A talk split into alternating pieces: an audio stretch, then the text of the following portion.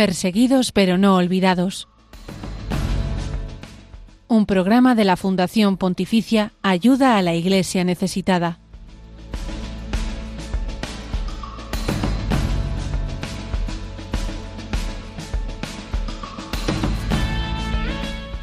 Asia es el continente de la misión en este siglo XXI, un continente donde la Iglesia está presente desde sus comienzos. Sin embargo, los cristianos son una minoría en la mayor parte de los países, pero una minoría que está dando un gran testimonio de fe eh, ante pues esa situación de ser unos pocos.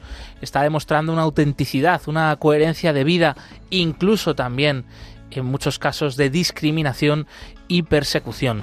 Es el caso, por ejemplo, de Sri Lanka, donde varios atentados del domingo de Pascua en el año 2019 dejaron decenas de muertos. Dos iglesias sufrieron estos ataques cuando justo estaban abarrotadas en esa celebración de la fiesta más grande de los cristianos, de la resurrección. Estos cristianos que fallecieron en esos atentados, auténticos mártires, eh, bien, están en camino a los altares. Se ha dado a conocer recientemente que se va a abrir el proceso de canonización. Vamos a conocer más sobre esto de la mano de Antonio Olivier, director ejecutivo de ROM Reports, periodista y también gran conocedor de estos ataques de Sri Lanka y del testimonio de la Iglesia en este lugar de Asia. Y siguiendo con Asia, también hay destellos de esperanza en lo que está ocurriendo, por ejemplo, en China. Y es que en las últimas semanas se han dado a conocer la ordenación de tres nuevos obispos de la Iglesia Católica China contando con la aprobación del Vaticano. Esos acuerdos bilaterales entre el Vaticano y el gobierno de China y el Partido Comunista Chino, eh, que han sido prorrogados ya en dos ocasiones, unos acuerdos que hasta ahora pues no se habían visto grandes frutos en ellos. Mm, nos preguntamos qué está pasando precisamente en estas últimas semanas, ¿no? Eh, esas repetidas ordenaciones episcopales. Algo está cambiando, ¿qué está ocurriendo? Pues desde los ojos de la fe lo, lo, vemos con esperanza, eh, por supuesto también como muestra de cercanía eh, de la Iglesia Universal, con esta Iglesia que peregrina en China y debemos tenerles muy presentes a nuestros hermanos en la fe de, en China y por supuesto en la oración también y pidiendo pues que puedan tener cada vez más libertad religiosa y que esta libertad llegue a todas las pequeñas comunidades cristianas de China. Buenos días, Blanca Tortosa. Por delante un programa muy especial hoy. Eso es, Josué. Muy buenos días. Eh, como bien decías tú, eh, esta mañana vamos a profundizar un poquito más en la situación de Sri Lanka y vamos a conocer cuál es la situación de la libertad religiosa allí en este país, porque debido a los crecientes ataques extremistas eh, contra minorías religiosas y además también por el auge del nacionalismo etno-religioso, la situación de este derecho fundamental allí en Sri Lanka sigue siendo bastante negativa. Así que en unos minutos te vamos a contar las cinco claves de este derecho fundamental allí. Y también nos acompaña Lucía Para. Bienvenida, buenos días. Buenos días a todos. Hoy es el aniversario de los asesinatos de los mártires coptos de Libia, así que nos vamos a adentrar en esta historia donde el único delito de los secuestrados fue ser cristianos y no querer convertirse al Islam. Estás en Perseguidos pero no olvidados, abriendo esta puerta, esta ventana desde la radio a la realidad de la iglesia pobre y perseguida en el mundo de la mano de ayuda a la iglesia necesitada. Este programa del que tú también eres parte fundamental y por eso te invitamos a que participes con nosotros a través de nuestras redes sociales. Sí, ya sabes que como siempre estamos en Twitter como arroba ayuda neces, también estamos en Facebook, Instagram y YouTube como ayuda a la iglesia necesitada. Eh, no te pierdas los contenidos que tenemos en estas plataformas. Son cantidad de imágenes, vídeos y noticias de la Iglesia que sufre en el mundo necesidad o persecución, pero que siempre, siempre Josué nos da una lección de esperanza. Totalmente. Y también te invitamos a que puedas estar en contacto con el equipo de este programa a través del correo electrónico perseguidos pero no olvidados. En el control del sonido nos acompaña Yolanda Gómez. Bienvenida, muchísimas gracias. Y sin más dilación, vamos a comenzar y nos adentramos en nuestro viaje en primer lugar a Sri Lanka.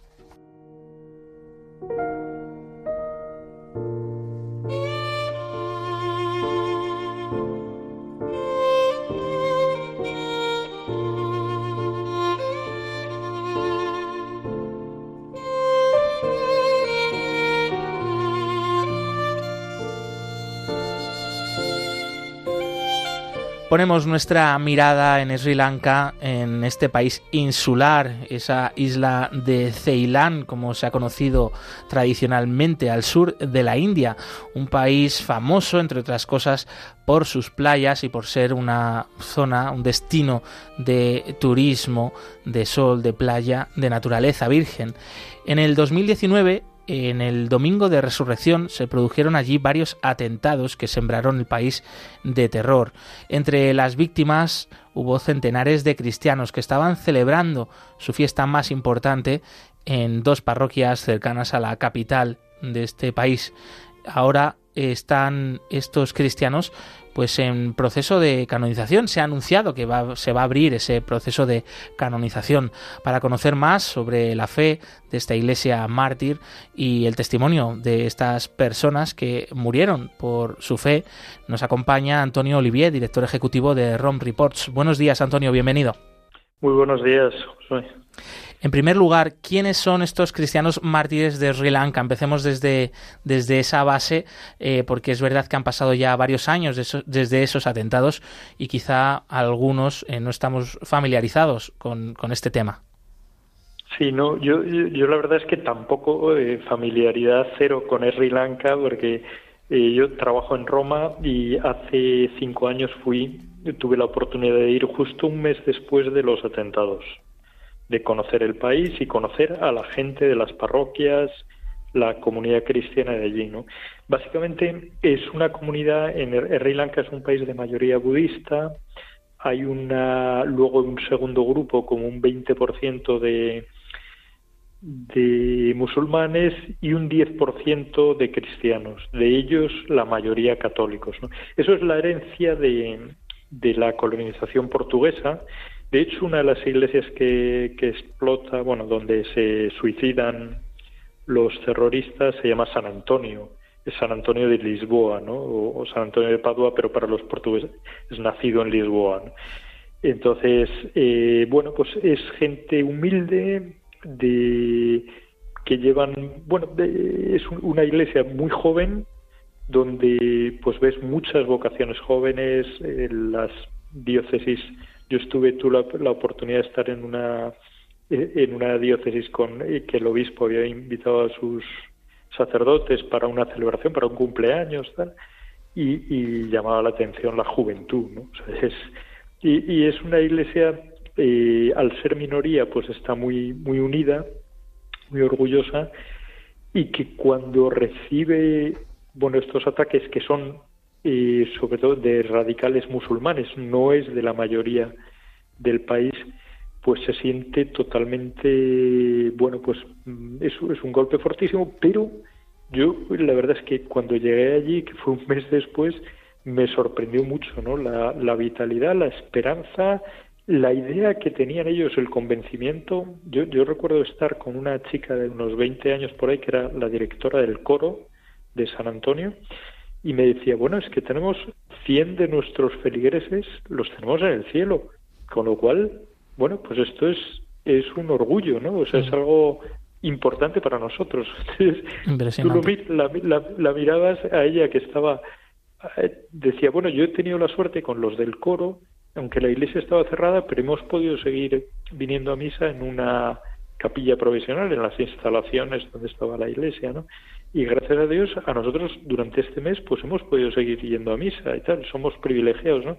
Entonces veías una alegría, una vitalidad, un orgullo que, que te haces idea de dices, bueno, esta, esta gente es, eh, y nunca mejor dicho, a prueba de bombas, ¿no? A prueba de cualquier cosa, ¿no? Entonces, la verdad es que, bueno, pues estuve cuatro días recorriendo tanto esa parroquia como la parroquia de Negombo, que es la otra ciudad de mayoría cristiana donde también explotó y las historias que, que, pude recibir ahí, bueno, son, son impresionantes. Y Antonio, ahora nos contarás alguna de estas historias, eh, pero en ese momento, mm, ¿qué te comentaban? ¿Por qué eh, se produjeron estos atentados? ¿Por qué fueron en contra de esta comunidad cristiana que precisamente en el país pues, es una comunidad minoritaria?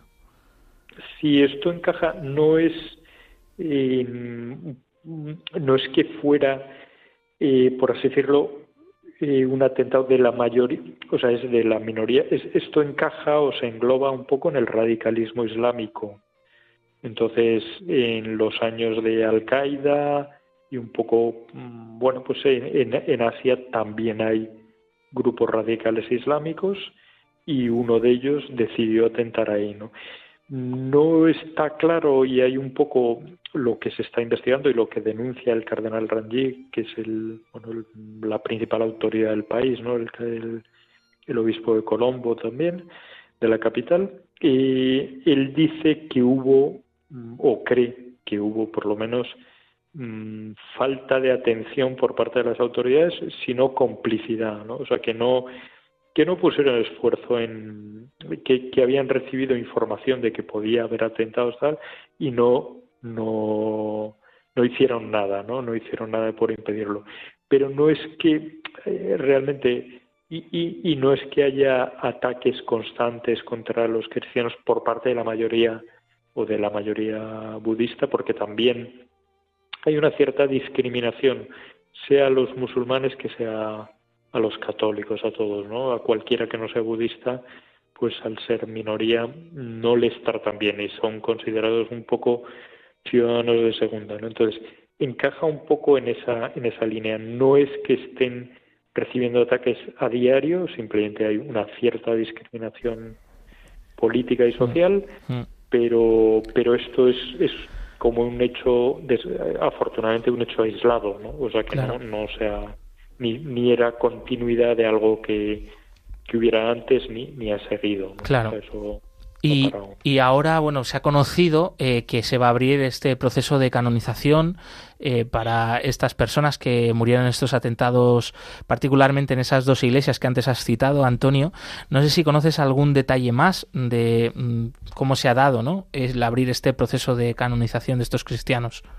No, yo, yo creo que solo de Ranjik eh, el cardenal ha perseguido desde el primer momento. Ya, para mí fue y, muy impresionante no estar en, Negombo, en la iglesia de San Sebastián, y mm, estar ahí a pocos pasos de, la iglesia, vamos a, a, 200 metros, está la casa de, de, una persona. Que yo tuve la oportunidad de entrevistar, una casa muy humilde, no, muy muy sencillita, de dos pisos.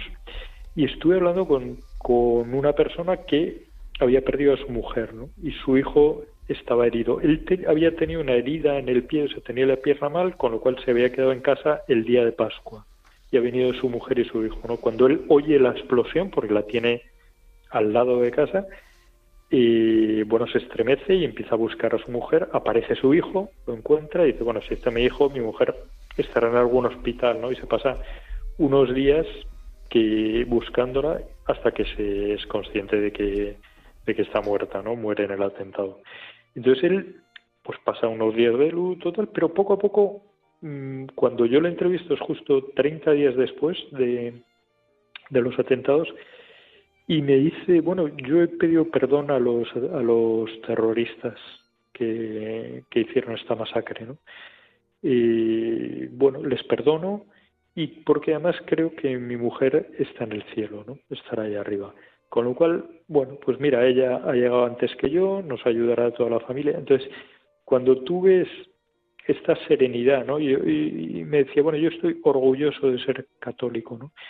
Cuando ves esa serenidad, esa paz, esa de gente, una persona muy humilde, o sea, se veía, bueno, una familia muy, muy sencillita, ¿no? Y, esa fuerza interior que tienen, dices, bueno, esta gente merece que, la Iglesia declare, declare la santidad, el martirio de, todos los que estaban, eran todos los que mataron, eran gente que estaba en misa el domingo de resurrección, o sea, celebrando la resurrección, fueron, yo creo que fueron inmediatamente arriba, ¿no? Al cielo. Entonces, bueno, pues es un reconocimiento, yo creo que esta persona me acuerdo de él porque, bueno, lo, lo grabamos para, para Ron Report, ¿no? Tenemos una entrevista ahí publicada muy bonita y, y la, la, verdad es que me, me, acuerdo de esa persona, o sea, tengo su cara y dice, bueno, ¿cómo debe estar eh, de contento ahora del reconocimiento de que, de que su mujer es una santa? ¿no? Eh, bueno, pues es, yo creo que es muy importante para una comunidad cristiana que es muy joven, que crece, porque además los católicos allí tienen prestigio porque quienes han llevado adelante las escuelas, las mejores escuelas del país, los hospitales, las labores asistenciales, son sobre todo católicos. Entonces, bueno, pues es una comunidad que la caridad hace que crezca, ¿no? Y Antonio, ¿qué crees que aporta, por ejemplo, la minoría cristiana a un país como Sri Lanka?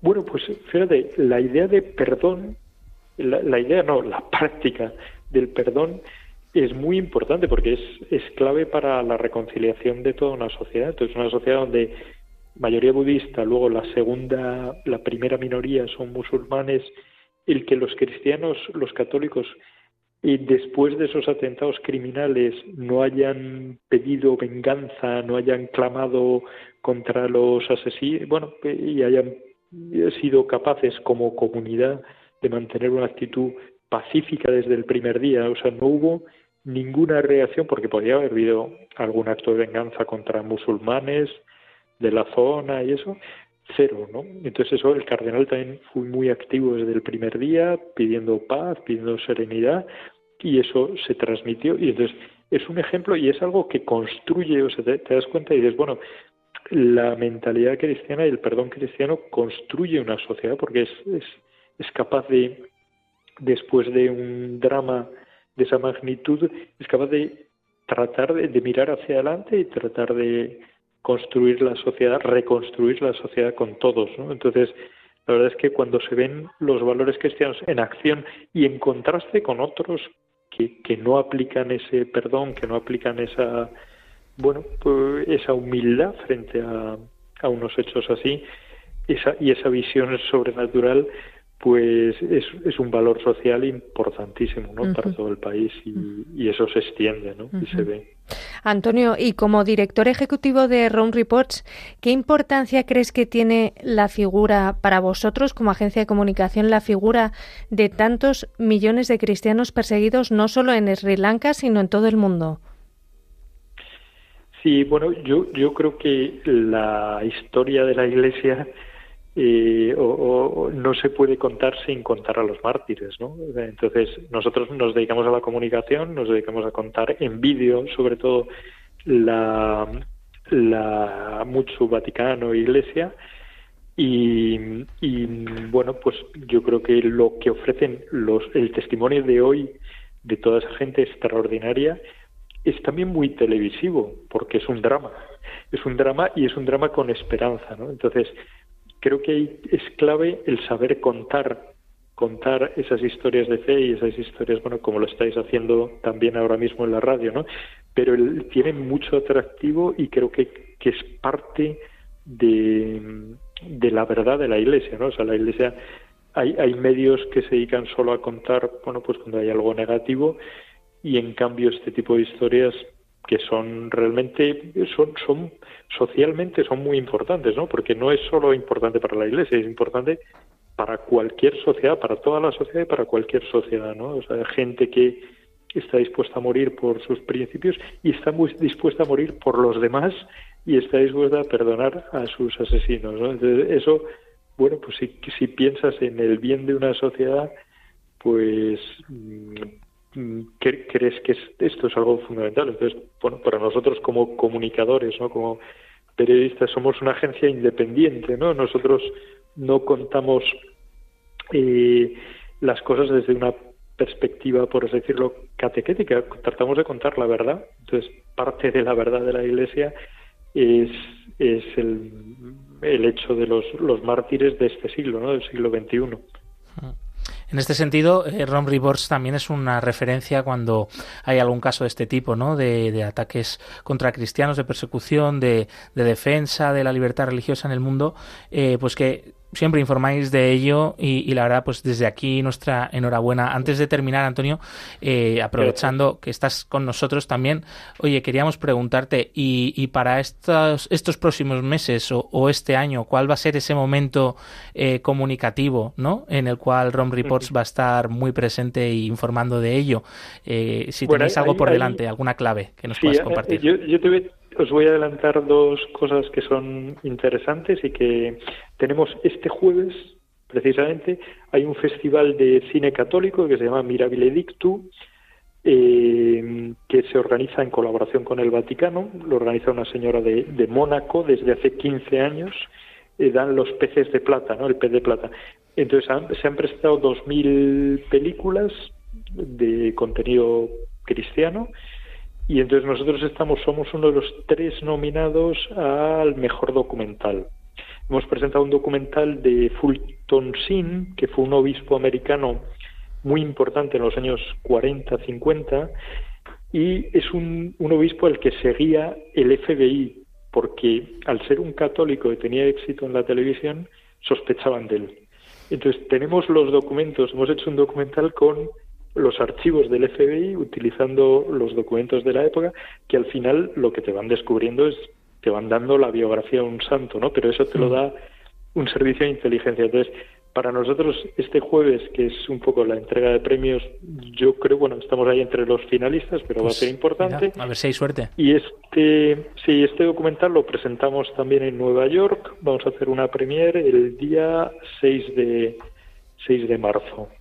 Entonces, bueno, pues estamos ahí trabajando en ello y trabajando también en un, para nosotros informativamente, estamos preparando también un documental de la Guardia Suiza, pero eso ya, ya irá, requiere un poco más de trabajo, pero es, es un tema, es muy bonito dentro del Vaticano, porque no es solo quienes ven la Guardia Suiza solo como algo folclórico, ¿no? Como algo, mm. bueno, qué bonito es el informe, ¿no? No, no, hay mucho, hay mucho detrás y hay, y hay mucha espiritualidad también, ¿no? Que, es bueno contar y estamos ahí trabajando en ello. Entonces eso va a ser va a ser importante. Luego los viajes del Papa, el Papa va a Venecia en abril, que es, es, un viaje, bueno, será, será todo un espectáculo, ¿no? Yo siempre lo digo, los italianos son geniales en la puesta en escena, en, en poner Mm, en saber dar la escenografía. Entonces, tener un papa en Venecia, pues va a ser algo, va a ser algo muy bonito también este año, ¿no? Y básicamente, bueno, pues estamos trabajando en toda, en cualquier evento de actualidad que ocurra aquí en el mm. Vaticano y, en esos grandes proyectos que, te he contado. Enhorabuena por vuestra labor una vez más. Eh, también felicidades por ser voz eh, también de esta iglesia perseguida en el mundo y seguiremos muy atentos de todo lo que hagáis desde ROM Reports. Antonio Olivier, director ejecutivo de esta agencia de televisión de comunicación. Muchas gracias por estar con nosotros aquí en Radio María. Muchas gracias a vosotros. Un abrazo muy fuerte.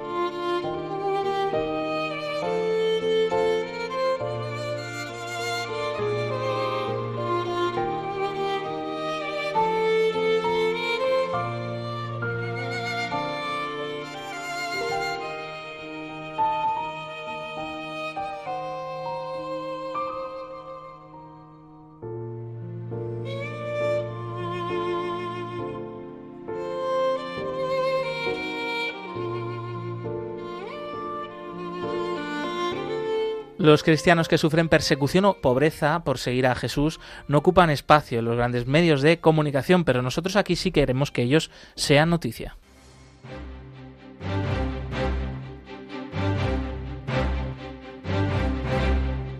Queremos que sea noticia.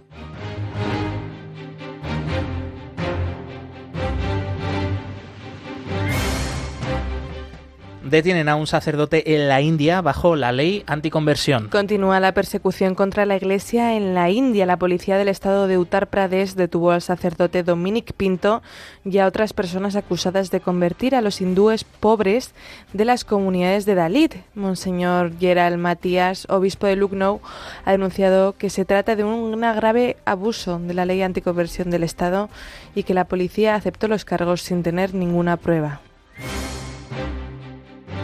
En el Día Mundial de la Radio, Ayuda a la Iglesia Necesitada destaca su compromiso con este medio de comunicación. Sí, en 2023 la Fundación Pontificia ha ayudado con más de 340.000 euros a un total de 16 proyectos para poner en marcha o mejorar las emisiones de cadenas de radio de la Iglesia Católica. Estas emisoras, además de desarrollar un servicio informativo imprescindible, ayudan a difundir la palabra de Dios y en muchos casos son el único contacto entre comunidades aisladas de los cinco continentes.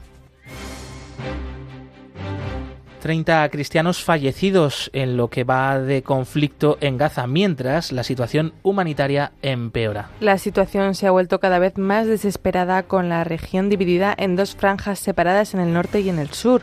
El abastecimiento de alimentos y combustibles sigue siendo un gran problema en el norte, donde los precios exorbitados dificultan aún más la vida de los residentes. Aún así, a pesar de las dificultades, siete religiosas de tres congregaciones diferentes y un sacerdote continúan brindando apoyo a los cristianos que han buscado protección en la parroquia católica de la Sagrada Familia. El número de fieles refugiados en este recinto, que llegó a ser de 700, ha disminuido en las últimas semanas debido a la emigración y las muertes hasta las 184 familias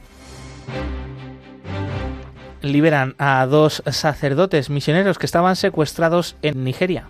Dos sacerdotes misioneros de la Congregación de los Misioneros Hijos del Inmaculado Corazón de María fueron secuestrados en Nigeria a principios de este mes. Ahora por fin han sido liberados y trasladados a un hospital para recibir atención médica. Y es que Nigeria ha estado enfrentando una ola de violencia llevada a cabo por grupos radicales cuyos miembros realizan ataques indiscriminados, secuestros con rescate y en algunos casos asesinatos.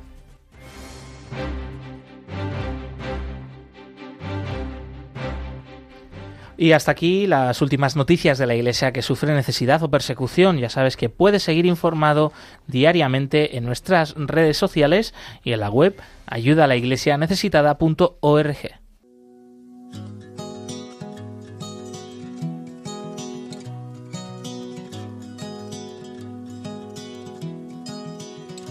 There is power, power here in this hour, this hour. We're all together, together, waiting here as one. There is power, power here in this hour, this hour. We're all together, together waiting here as one. Oh, hear the sound from heaven.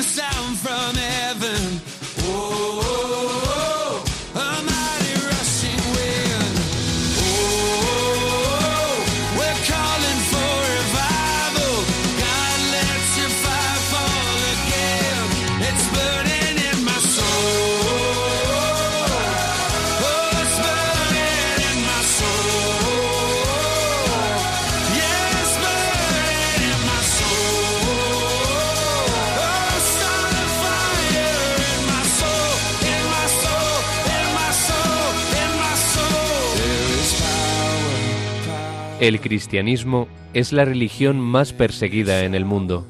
Conoce de cerca esta realidad en Perseguidos pero no olvidados, un programa de ayuda a la iglesia necesitada en Radio María.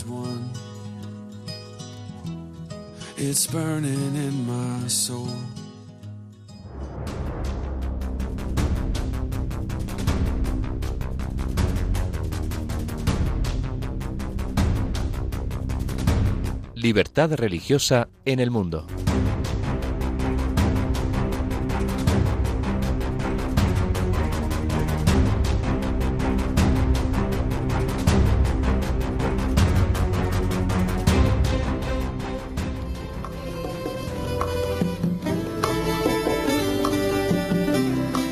Seguimos muy atentos a la realidad de Sri Lanka de la que venimos hablando en este programa y por ello queremos ahora profundizar en la situación de la libertad religiosa en este país del sur de Asia. Te contamos las cinco claves para conocerlo.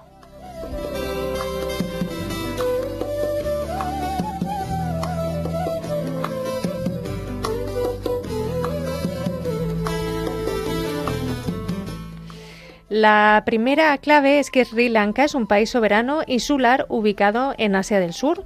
Su territorio está organizado en nueve provincias y sus capitales son Kotte y Colombo, que es además la ciudad más poblada y sede del gobierno del país. Debido a su ubicación en el camino de las principales rutas marítimas, Sri Lanka es un lugar estratégico entre Asia Occidental y el sudeste asiático y ha sido uno de los centros de la religión y la cultura budista de la antigüedad. Hoy en día es un país multireligioso y multiétnico, en el que casi un 70% de la población es budista y el resto es seguidor de otras religiones como el hinduismo, el cristianismo y el islam. La belleza natural de este país en sus bosques tropicales, playas y paisaje, así como su rico patrimonio cultural, han hecho de este país un destino turístico de fama mundial.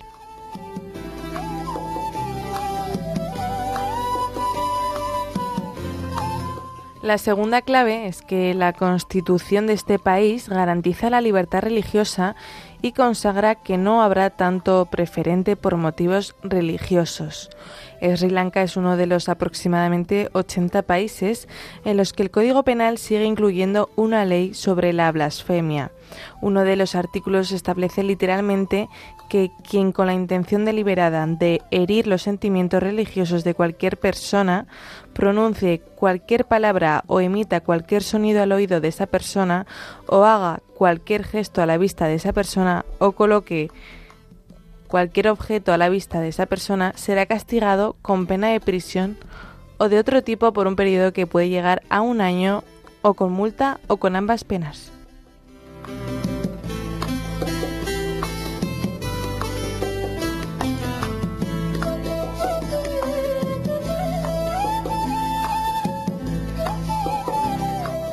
La tercera clave sobre la libertad religiosa en Sri Lanka es que a pesar del marco legal de la Constitución, que defiende este derecho fundamental, la declaración constitucionalizada de supremacía del budismo sobre otras confesiones en el seno de una cultura profundamente religiosa se ha convertido en fuente de crecientes tensiones y divisiones.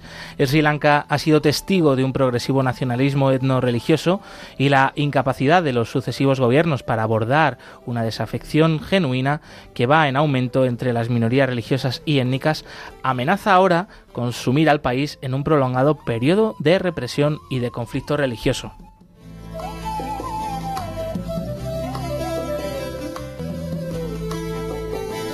En la cuarta clave vamos a contar dos ejemplos de incidentes que ocurrieron en 2021.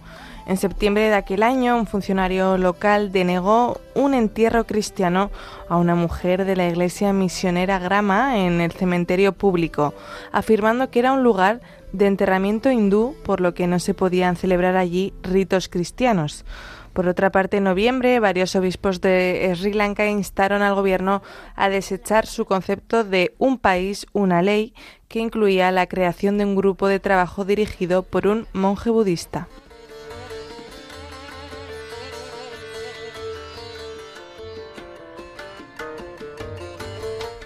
La quinta y última clave se refiere al futuro de la libertad religiosa en este país. Los últimos acontecimientos han puesto de relieve los peligros de un creciente nacionalismo sectario budista, además de los continuos ataques de los extremistas contra las minorías religiosas. El nacionalismo etnorreligioso ha provocado una reacción inquietante, el crecimiento de grupos militantes hindúes y musulmanes. Dadas las tendencias actuales, es muy probable que en Sri Lanka las condiciones para la libertad religiosa se deterioren aún más en los próximos años, en un entorno cada vez más tóxico. Desde el punto de vista político y cultural, es esencial tomar medidas prácticas basadas en las tradiciones e instituciones de tolerancia y entendimiento interreligioso del país debido a la descomposición social y económica, a los crecientes ataques extremistas contra las minorías religiosas y al auge del nacionalismo etnorreligioso, las perspectivas de futuro para la libertad religiosa en Sri Lanka siguen siendo negativas.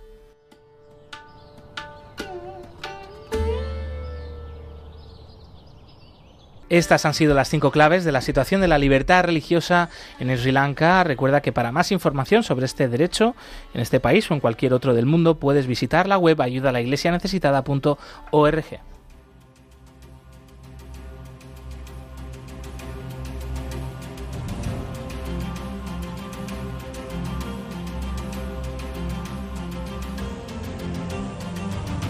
Testigos del siglo XXI.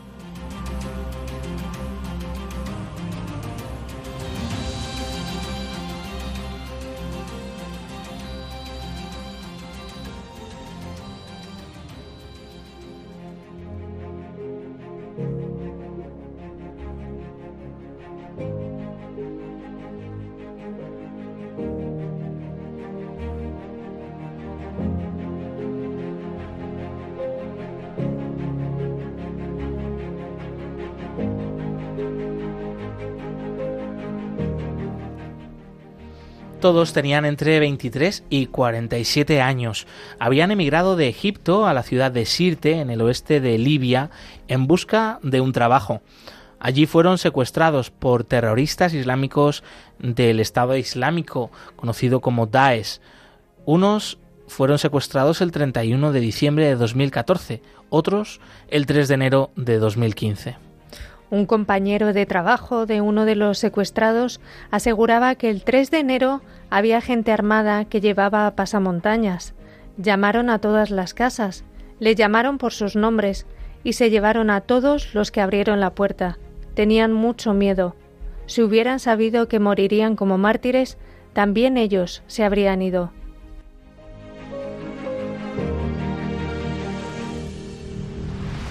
El único delito de los secuestrados fue ser cristianos y no querer convertirse al Islam.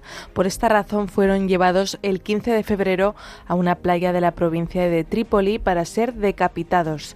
El crimen fue grabado en vídeo por los terroristas con el objetivo de mostrar al mundo el horror de su fanatismo. Desde 2014, el Daesh quiso instaurar un califato en Siria e Irak. Su objetivo siempre ha sido el exterminio de todas las minorías religiosas en Oriente Medio. El Parlamento Europeo, la Cámara de Representantes de Estados Unidos, la de Australia y la Cámara de los Comunes del Reino Unido, entre otros organismos, han reconocido como genocidio las matanzas y la persecución de las minorías religiosas en Oriente Medio.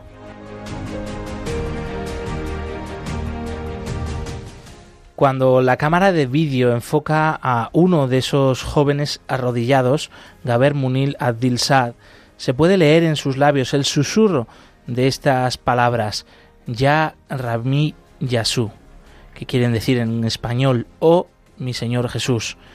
en esos últimos minutos, justo antes de ser decapitado, se escucha a varios de los cristianos pronunciar la palabra Yasú, que significa Jesús. Sus familiares encontraron la alegría tras la muerte de sus seres queridos a través del perdón. La viuda de Samuel Elaom decía Yo conocía anteriormente la frase de que Dios es padre de huérfanos y defensor de viudas, pero siempre me pareció rara esta cita de la Biblia. Pero ahora entiendo su significado. Le doy gracias a Dios por el hecho de que muriera en nombre de Cristo. Mis hijos están muy orgullosos de su padre. Ingrid, la hija de catorce años de uno de los cristianos asesinados, también contaba Quiero que sepan que estoy orgullosa de mi padre, no solo por mí o por mi familia, sino porque ha honrado a toda la Iglesia. Estamos muy orgullosos, porque no renegó de su fe, y eso es algo maravilloso. Además, nosotros rezamos por los asesinos que mataron a mi padre, para que se conviertan.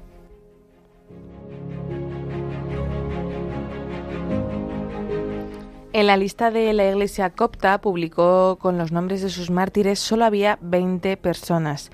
El decapitado número 21 no era copto ni cristiano, fue reconocido en el vídeo por un amigo, era natural de Ghana y fue a Libia para buscar trabajo. Su nombre era Matthew Ayariga. Convivió y trabajó con el grupo de cristianos hasta dar la vida por el mismo Dios de todos ellos. Cuando los terroristas le preguntaron si rechazaba a Jesús, a pesar de saber que iba a ser asesinado, dijo sin ambajes, su Dios es mi Dios. Matthew confesó a Cristo con su sangre.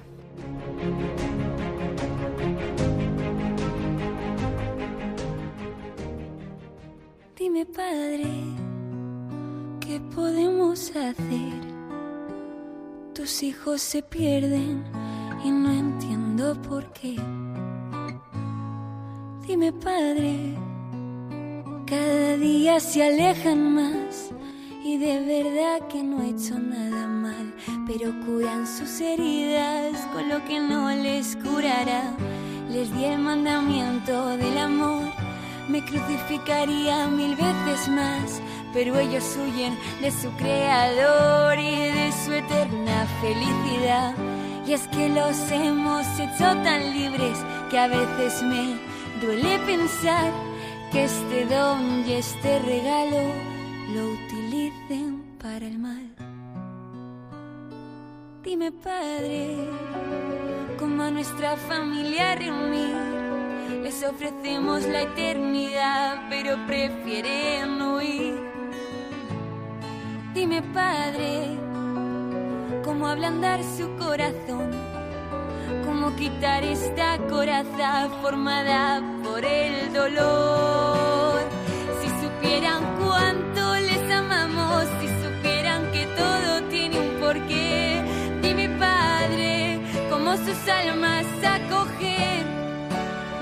Si supieran que ahora somos dependientes de que nuestra creación nos quiera, nuestro único almas estén llenas. Dime, Padre, ¿cómo les explicamos que son lo que más amamos? Dime, Padre, ¿cómo les guiamos aquello que les completa? Si es que se refugian en falsas metas y nos destrozan con tanta fuerza. Dime, Padre, ¿cómo parar este dolor? Quiero que me quieran, pero no es obligación. Les miro con mis ojos llenos de compasión y te aseguro que acepto cualquier tipo de.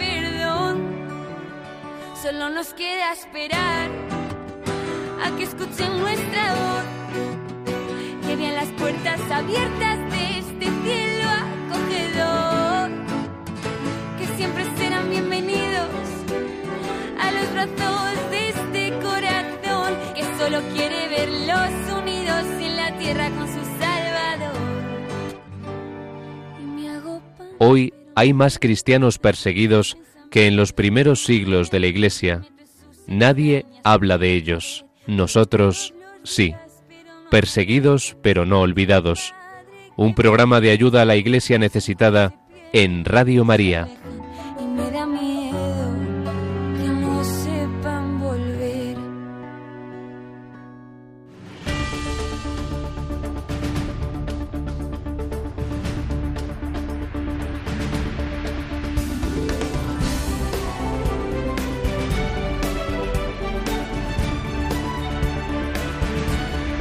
Cerca de ti.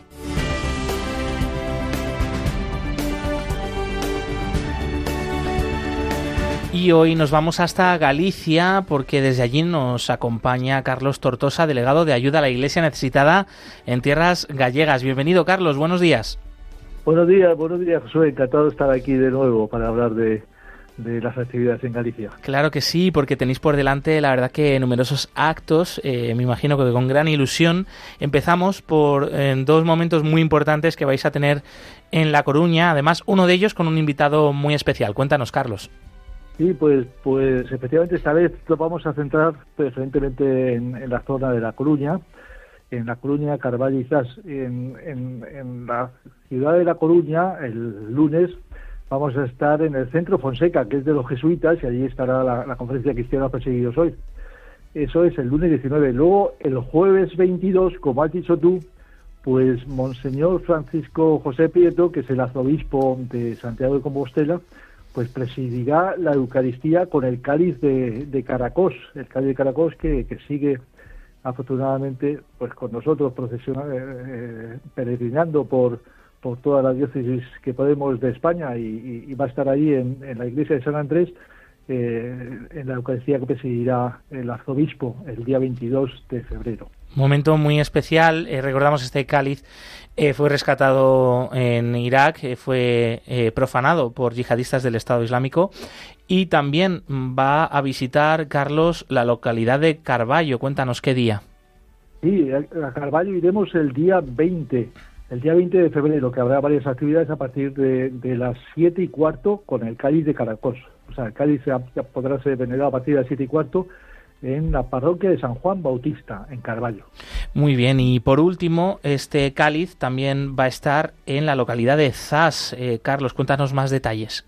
Eso es, en la unidad pastoral de Zas, pues vamos a estar el, el viernes 23 de febrero en la parroquia de San Andrés, en la parroquia de San Andrés, de, ZAS. Empezaremos a las 8 con una conferencia y luego un Vía Crucis a las 8 de la tarde, el día 23 en ZAS también. Eh, antes de terminar, eh, Carlos, eh, no sé si nos quieres comentar alguna actividad más. querías comunicarnos una última cosa. Sí, bueno, ya hablaré la semana que viene que de ahí nos iremos al norte de Lugo, a Viveiro, pero de la diócesis de Montaño de Ferrol, pero eso ya lo diré el año, la, semana que viene.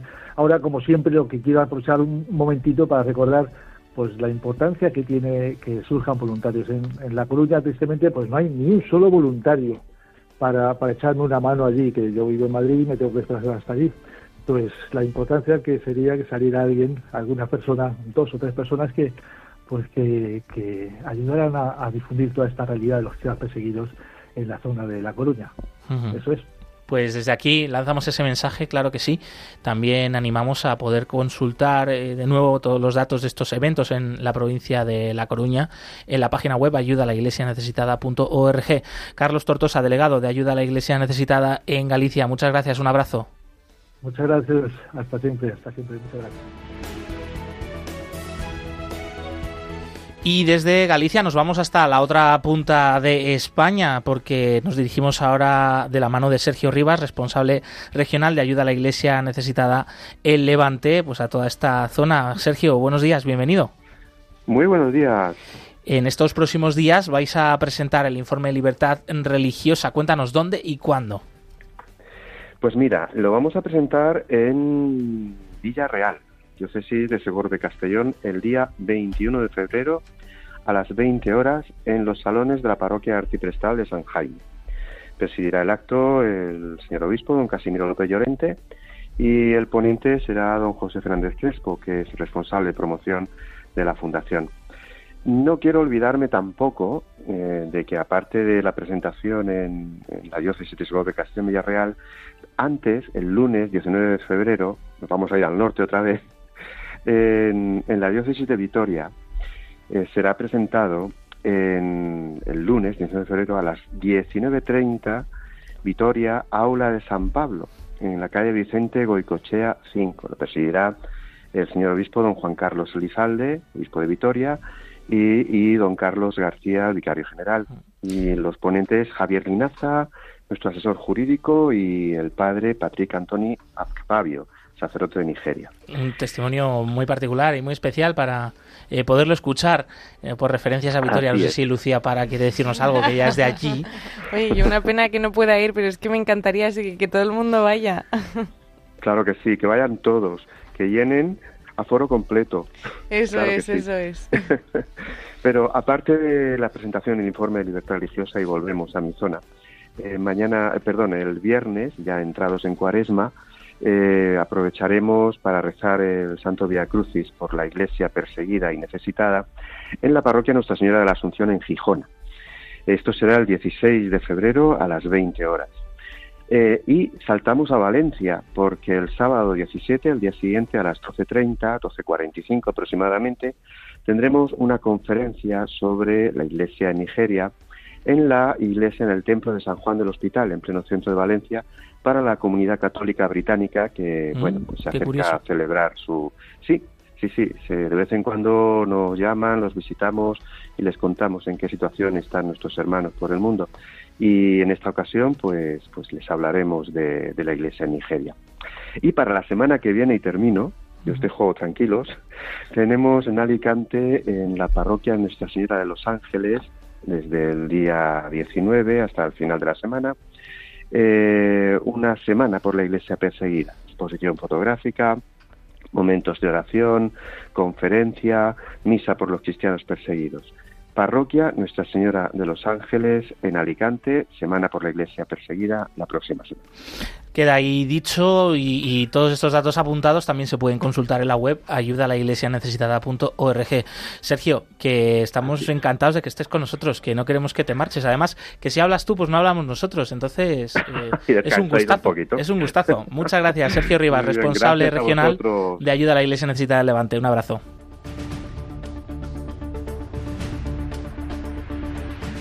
Y no se nos olvida antes de acabar esta, esta sección también recordar otros eventos que van a tener lugar en León y en Asturias. Este mismo jueves eh, se celebrará la Eucaristía con el icono de Homs, otro, otro objeto litúrgico profanado por el Estado Islámico, en este caso en Siria, en la parroquia San José de las Ventas de León. También eh, este viernes 16 de febrero en la Basílica del Sagrado Corazón de Jesús de Gijón se va a celebrar un Vía Crucis especial por los cristianos perseguidos a las 7 de la tarde y Eucaristía a las 7 y media.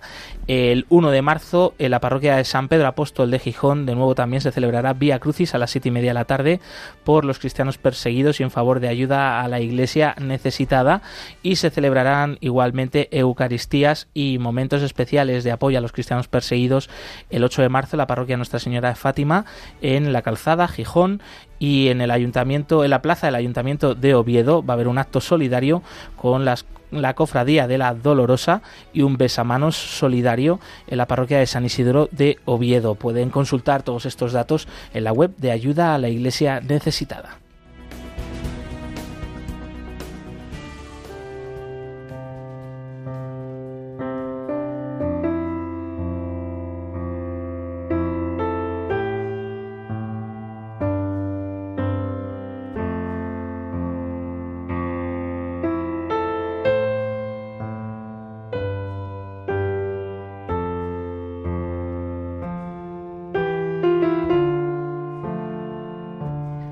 Oración por los cristianos perseguidos. Dios nuestro, que en tu misteriosa providencia has querido asociar tu iglesia a los sufrimientos de tu Hijo. Concede a los fieles que sufren persecución a causa de tu nombre el don de la paciencia y de la caridad, para que puedan dar testimonio fiel y creíble de tus promesas. Por Jesucristo nuestro Señor. Amén.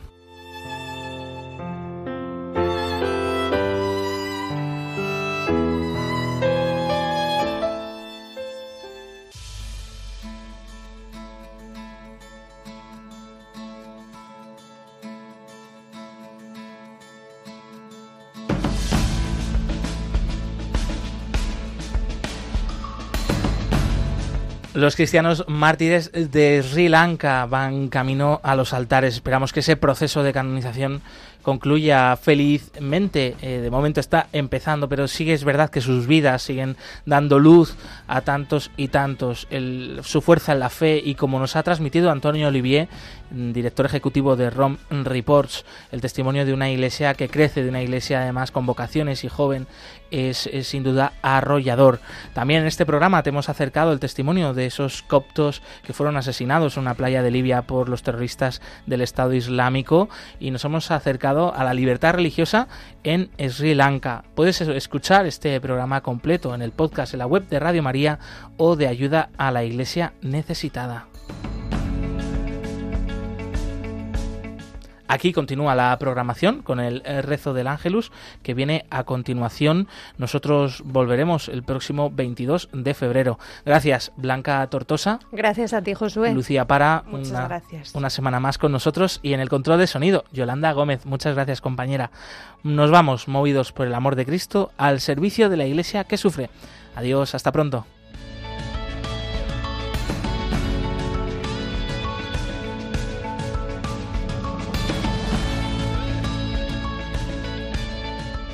Concluye en Radio María Perseguidos pero no olvidados, un programa de la Fundación Pontificia Ayuda a la Iglesia Necesitada